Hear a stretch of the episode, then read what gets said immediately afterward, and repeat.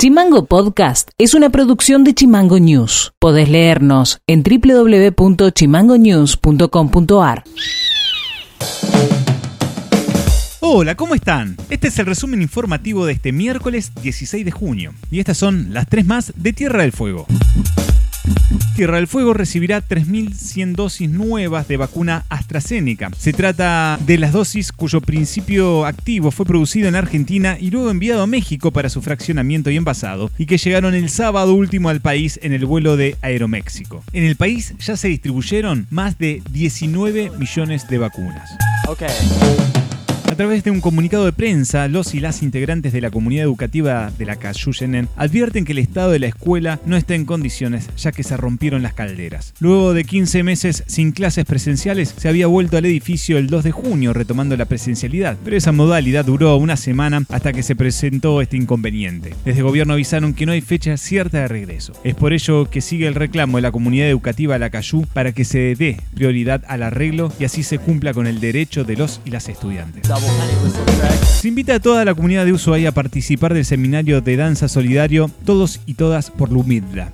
Se trata de una acción solidaria por Lumidla Navarro Pomorsky, quien se encuentra en un momento muy delicado de salud y no posee obra social para solventar los gastos que sus tratamientos postoperatorios requieren. Los talleres se darán el día sábado 19 y el día domingo 20 de junio, a partir de las 11 horas, en la sede del Partido Solidario TDF, sito en calle Maipú al 1117, en el primer piso. Son 7 talleres por día, de una hora de duración, los cuales tienen un precio Los ritmos son salsa, rumba, tango, folclore, hip hop, bachata, entre otros. Hay cupos limitados, es por ello que se debe inscribir previamente. Para esta inscripción, comunicarse vía WhatsApp al 2901 47 89 10.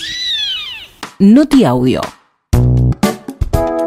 Un grupo de taxistas de Ushuaia se movilizó esta mañana al Consejo Deliberante para solicitarle a los concejales de Ushuaia que no aprueben este miércoles sobre tablas el proyecto del concejal Javier Peranca, que le otorga a remiseros y remiseras la posibilidad de ser dueños o dueñas de un lugar a través de una licencia. El presidente de la Asociación de Propietarios de Taxi, Daniel Brondino, pidió que se amplíe el debate y anticipó que el tema podría derivar en la justicia.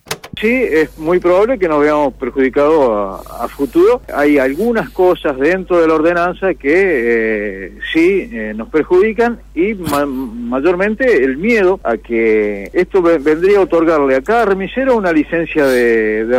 Entonces, este, lo cada, cada remis puede ir a cualquier otra agencia o a las próximas que se habiliten. Ahora, eh, yo no sé, por eso queríamos nosotros, decíamos que es muy prematuro una ordenanza de esta magnitud, tratarla eh, sobre tabla eh, dentro del seno del Consejo Deliberante me parece que debiera haber tenido un poquito más de debate con todas las partes interesadas. Esa es la, preocupación nuestra de que, en, eh, así como está, en un futuro venga algún agenciero que ha perdido lugares, se presente a la justicia con un recurso de amparo, presentando eh, exactamente eso, un, un, derecho de amparo y que no le y que la justicia le haga lugar y entonces incremente la cantidad de remises, ¿no? La editorial de Chimango.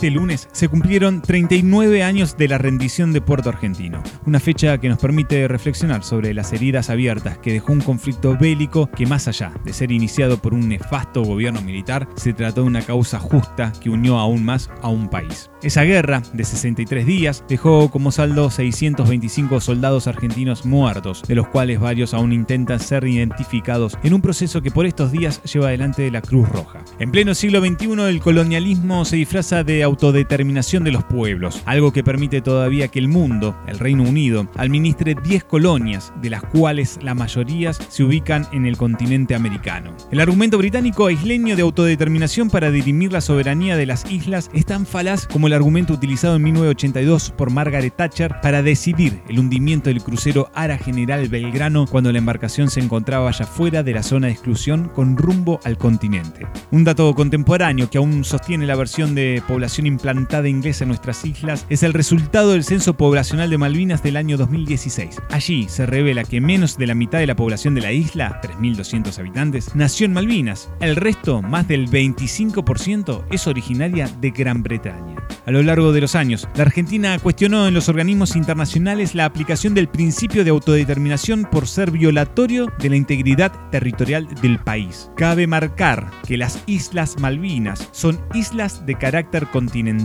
Eso significa que emergen de la plataforma continental de nuestro país. Por lo tanto, son una prolongación del espacio en donde se emplaza la Argentina. Pensar Malvinas hoy es reflexionar sobre los millones de kilómetros de aguas marinas usurpadas, los recursos pesqueros y energéticos implicados, la proyección sobre la Antártida y su condición de base militar con un sesgo de amenaza permanente. Fechas como la del 14 de junio nos permite reafirmar que Malvinas es Tierra del La causa por estas latitudes sigue más firme que nunca porque los fueguinos y fueguinas seguimos soñando con el día en que nuestra bandera vuelva a flamear en Puerto Argentino y dejemos de hablar de tierras ilegítimamente ocupadas.